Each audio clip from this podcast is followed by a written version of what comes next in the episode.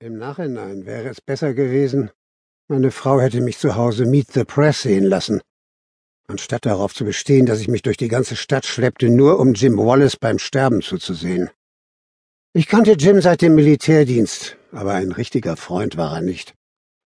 Als Rose mich beim Fernsehen unterbrach, um mir mitzuteilen, dass sie soeben einen Anruf aus dem Krankenhaus bekommen habe, Wallace auf der Intensivstation liege und nach mir verlangt habe, sagte ich nur, bei seinem Begräbnis bliebe mir noch genug Zeit, ihn zu treffen.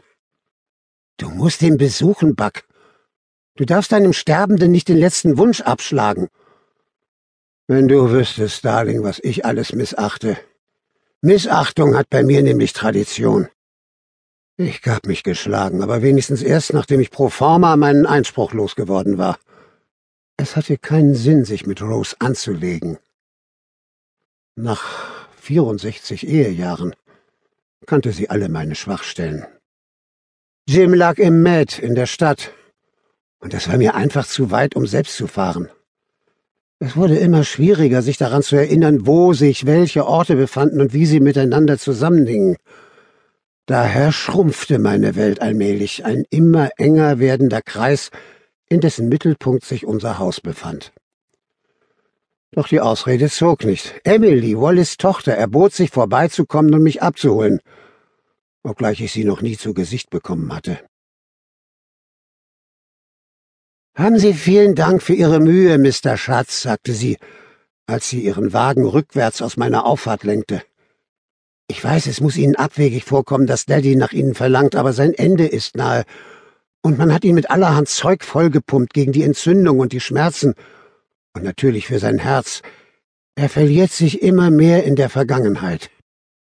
Sie war ein paar Jahre jenseits der fünfzig, schätzte ich.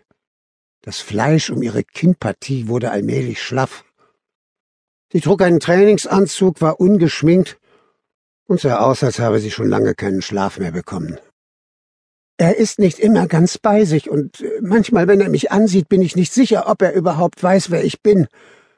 Sie unterdrückte ein Schluchzen. Er schien ja ein berauschender Vormittag auf mich zuzukommen. Ich stieß einen Grunzlaut aus, der meiner Meinung nach auch als Ausdruck der Anteilnahme hätte ausgelegt werden können, und war schon dabei, mir eine Zigarette anzustecken. Sie verzog das Gesicht. Macht es Ihnen etwas aus, in meinem Wagen nicht zu rauchen? Das machte es, aber ich ließ es gut sein. Krankenhausbesuche sind zum Kotzen. Ich wusste schon beim Eintreten, dass man mich nicht rauchen lassen würde, und obendrein hatte ich stets Angst, man werde versuchen, mich da zu behalten. Ich war 87 Jahre alt und kaufte meine Lucky Strike immer noch stangenweise, und daher erwarteten alle, dass ich jeden Moment den Löffel abgeben würde. Jim Wallace lag auf der geriatrischen Intensivstation, einem weißen Korridor voll gefilterter Luft und ernstblickender Menschen. Trotz aller Bemühungen des Personals, die Station keimfrei zu halten, stank es nach Urin und Tod. Emily führte mich in Jims Zimmer. Die Glastür glitt hinter uns zu und rastete mit einem leisen Klicken ein. Norris Feely, Emilys übergewichtiger Ehemann, saß auf einem Plastikstuhl und stierte auf die Gameshows, die über die Mattscheibe des Fernsehers flimmerten, der oberhalb des Bettes installiert war. Mir kam kurz in den Sinn darum zu bitten, auf mein Talkshow-Programm umzuschalten, aber ich wollte bei niemandem den Eindruck erwecken, dass ich etwa einen längeren Aufenthalt im Sinn hatte. Freut mich, Sie kennenzulernen, Mr. Schatz, sagte er, ohne den Blick vom Bildschirm zu lösen. Pap hat uns viel von Ihnen erzählt. Er streckte die Hand aus. Ich schüttelte sie. Seine feisten Finger waren feucht, und auf seinen Knöcheln spross mehr Haar als auf seinem Kopf, aber seine Nägel waren manikürt und mit farblosem Nagellack bepinselt, so dass sie wie kleine rosa Strasssteinchen wirkten, die man auf unförmige, behaarte Würstchen appliziert hatte. Eine schwache Stimme vom Bett her. Bark? Bark, Schatz?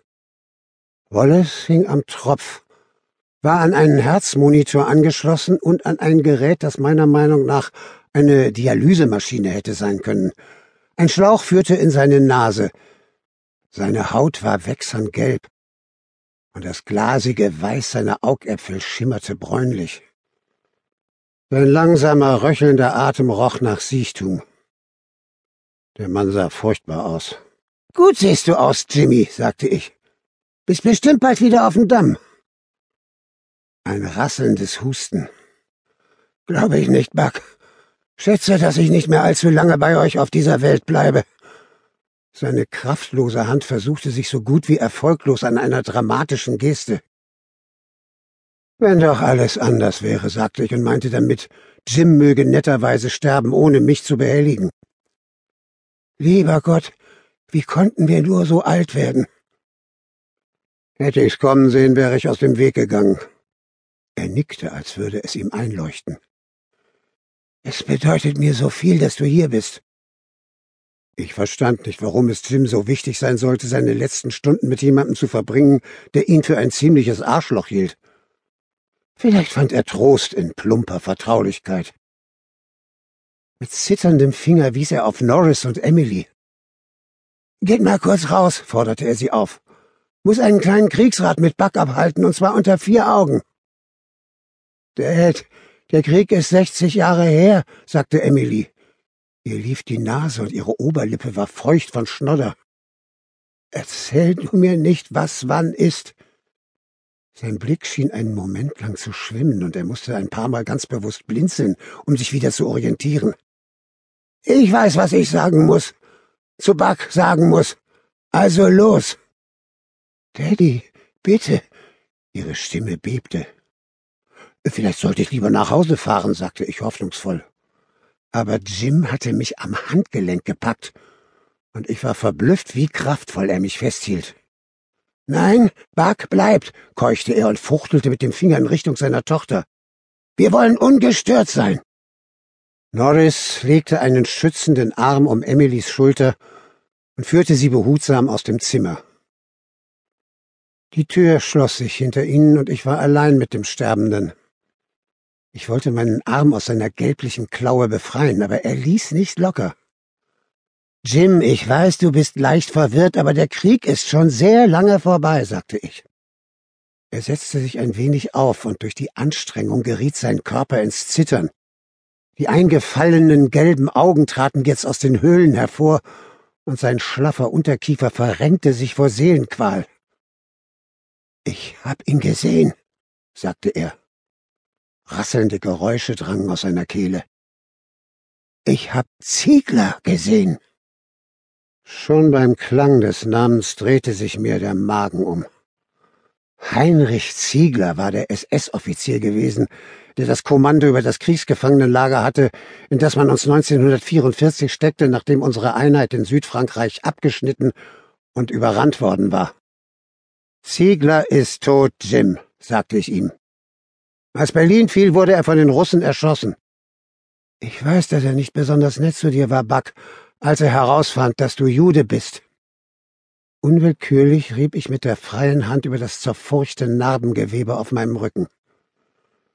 Nett war er keineswegs, aber er ist tot. Ich war überzeugt, dass es stimmte. Ich hatte mich bei Kriegsende auf die Suche nach Ziegler begeben.